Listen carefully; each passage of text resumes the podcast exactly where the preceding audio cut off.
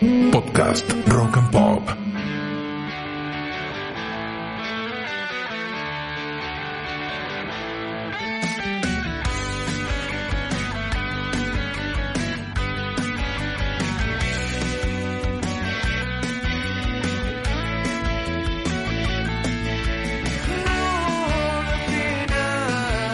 Hola, te doy la bienvenida a Manual para Sobrevivientes, un encuentro semanal pensado para encontrar estrategias para sobrevivir a nuestras propias historias.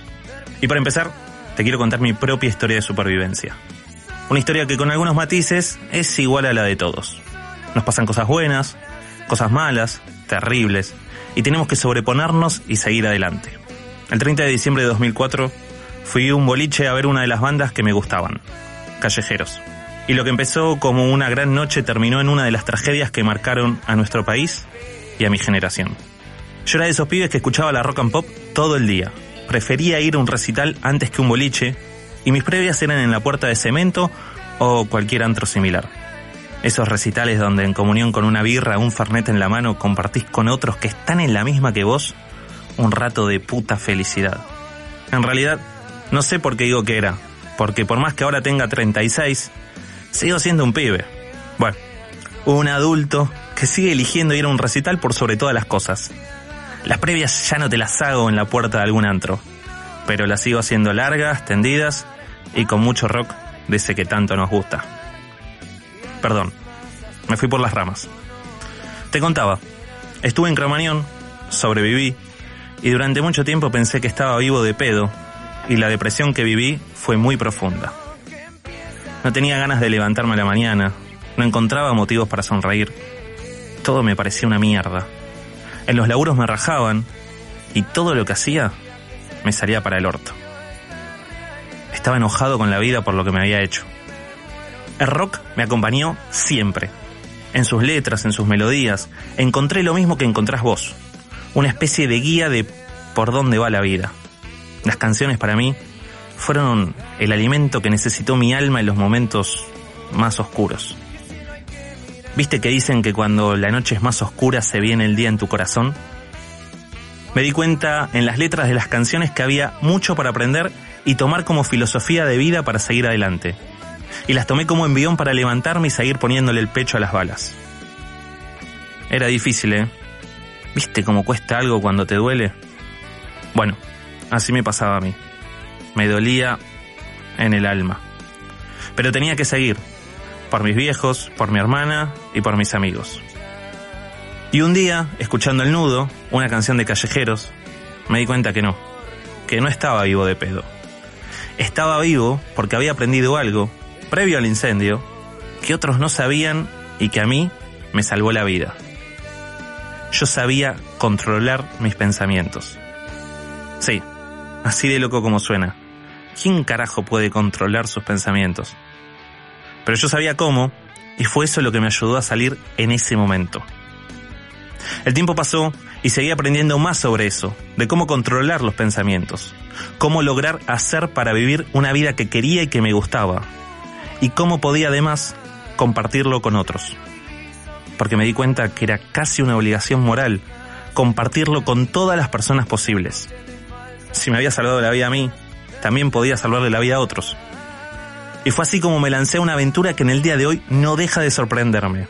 En un camino donde aprendí mucho, muchísimo de mí mismo y de los otros, y pude aprender a lograr vivir la vida que quería y que me gustaba, la vida que soñaba yo, un pibe que hacía previa en cemento. Una aventura que hoy me trajo acá, a la radio que me acompañó durante toda mi vida, con sus programas y sus canciones, a hacer este podcast, que se llama Manual para Sobrevivientes. Y se llama así porque juntos vamos a aprender la manera de sobreponernos a las historias que parece que nos van a matar. Pero ¿sabes qué? No nos van a matar. Te invito a una aventura de redescubrimiento de lo que conoces, de lo que mirás cuando salís a la calle.